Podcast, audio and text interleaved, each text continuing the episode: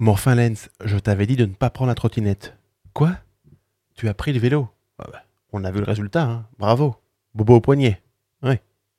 Oh, oh, oh.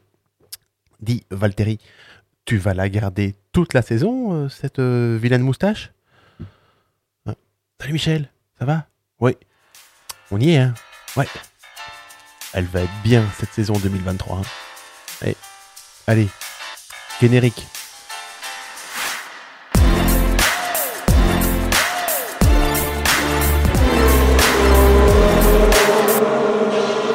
Salut à tous et bienvenue dans ce nouveau podcast de Bistro Francorchamps. Alors Bistro Francorchamps, c'est quoi? C'est le seul podcast qui va te parler de Formule 1 et de charcuterie. Et pour ce premier épisode, nous allons être très bien accompagnés. Nous avons du fromage, un comté et du saucisson de noix de Savoie. Hum, ça va être succulent. On en reparle un peu plus tard. Ça y est, la saison 2023 de Formule 1 va débuter et le premier Grand Prix a lieu ce week-end sur le circuit de Sakir à Bahreïn. Nous allons passer en revue toutes les forces en présence, la tête de course, le midfield, l'arrière du peloton. Nous passerons par chaque écurie, voir qui pilote pour qui, à quoi ressemblent les voitures. C'est parti Alors, honneur aux champions, nous commençons par l'écurie championne du monde en titre, Red Bull. On ne change pas une équipe qui gagne. Les Autrichiens espèrent continuer sur leur lancée et sur leur très belle saison 2022 pour encore une fois ramener les deux titres de champion du monde à la maison. Pour son duo de pilotes, Red Bull continue de faire confiance à Sergio Perez pour épauler le champion du monde en titre, Max Verstappen. On notera quand même le retour de Daniel Ricciardo au poste de troisième pilote.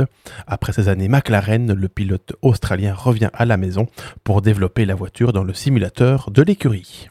Au niveau de la livrée de cette RB19, rien de bien nouveau sous le soleil. Cela fait d'ailleurs plusieurs années que Red Bull utilise les mêmes couleurs. Après la présentation spectaculaire à New York, Red Bull a finalement dévoilé la vraie RB19 lors des essais hivernaux à Bahreïn.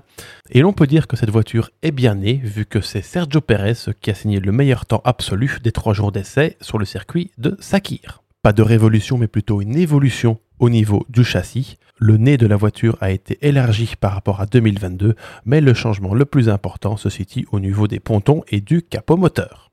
Nous passons du côté rouge et du côté de Ferrari. Alors au niveau des pilotes, pas de changement non plus. Ce sera toujours Charles Leclerc et Carlos Sainz qui vont essayer de enfin ramener ce fameux titre tant attendu du côté de Maranello. Le plus gros changement vient sans doute à la tête de l'écurie, où c'est Frédéric Vasseur, ex Alfa Romeo, qui va remplacer Mattia Binotto, gentiment poussé euh, vers la sortie après les trop nombreuses erreurs commises par Ferrari lors de ces dernières années.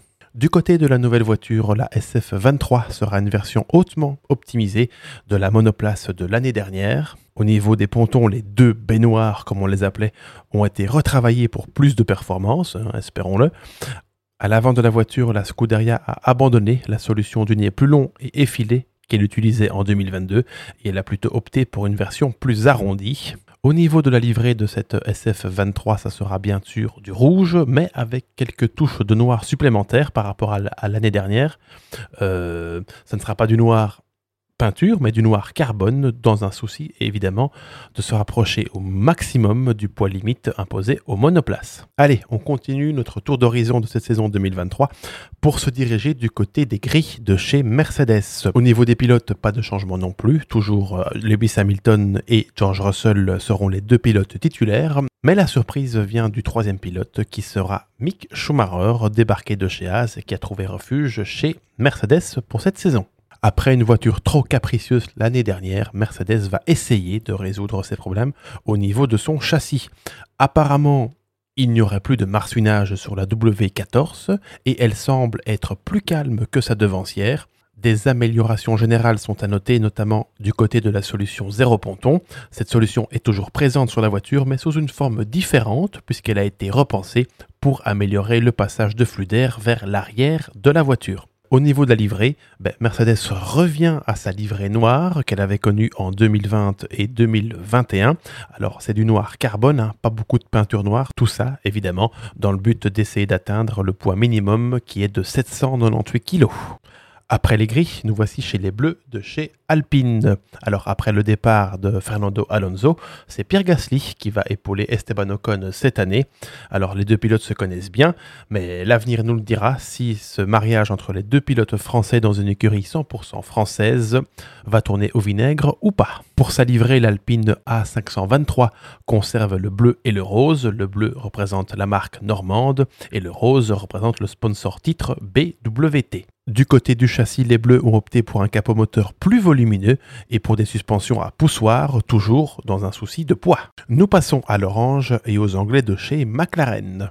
Cela fait un petit temps que l'écurie essaye de revenir aux avant-postes et cette année, c'est Lando Norris et Oscar Piastri qui vont s'y coller. L'affaire Piastri avait éclaboussé le paddock la saison dernière et chez Bistro Francorchamps, on est bien curieux de savoir ce que vaut ce petit Australien qui n'a pas encore parcouru le moindre centimètre en Grand Prix. Leur cheval de bataille pour cette saison sera la MCL 60.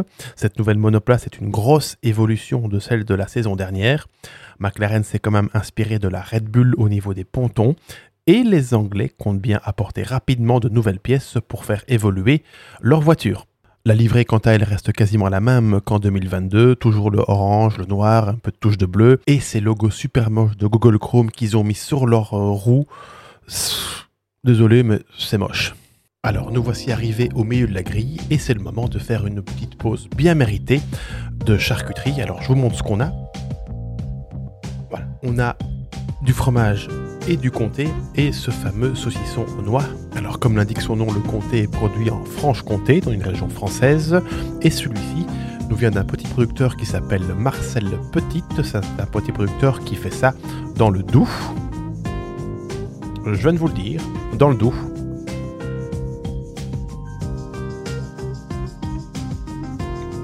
Mmh. pas les mots. C'est une merveille. Et à la fin, il y a des petits guillis au ventre. Mmh. Merveilleux.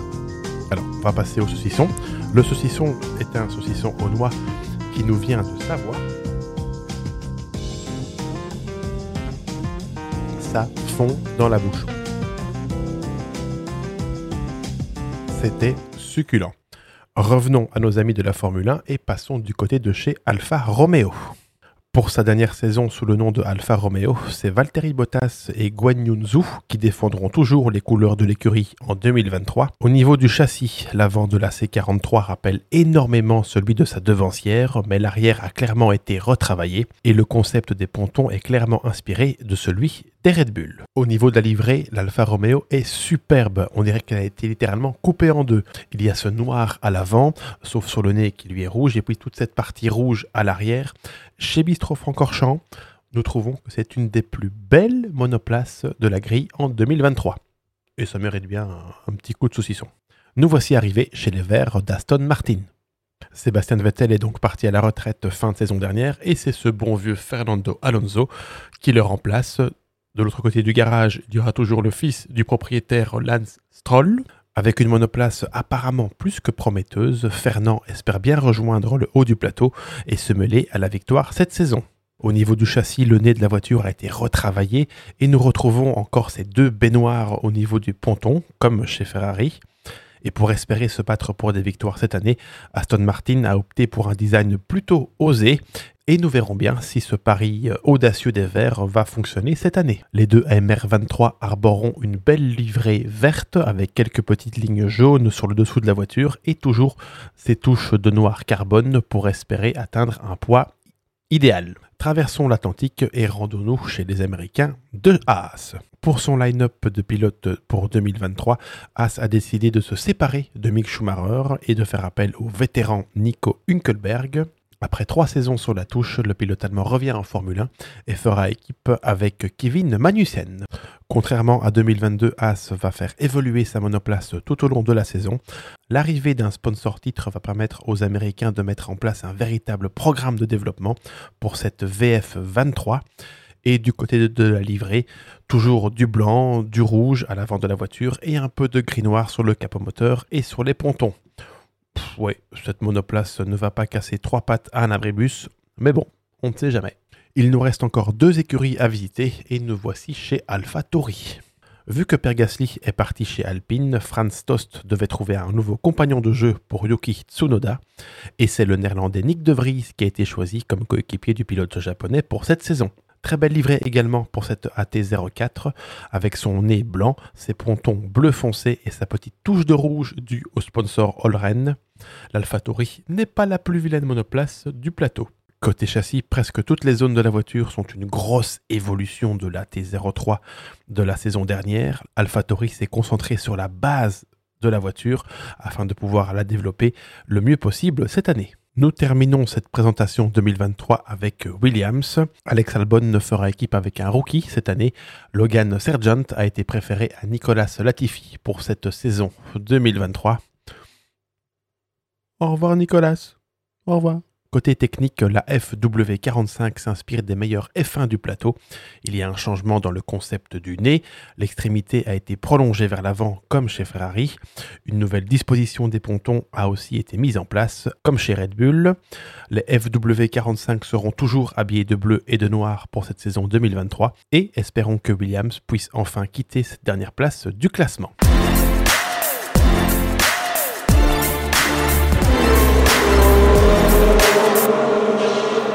Voilà, voilà. Nous avons fait le tour de cette grille de départ pour la saison 2023. Vous pouvez écouter ce podcast en audio sur euh, Spotify ainsi que sur toutes les autres plateformes. Euh, la vidéo se trouve sur notre chaîne YouTube, Bistro Francorchamps. On est présent sur euh, Instagram, sur Facebook, sur TikTok. C'est bon, Michel, j'ai fait le tour Allez, encore un petit peu de compter pour la route et nous on se retrouve très vite pour encore parler Formule 1 et charcuterie. Au revoir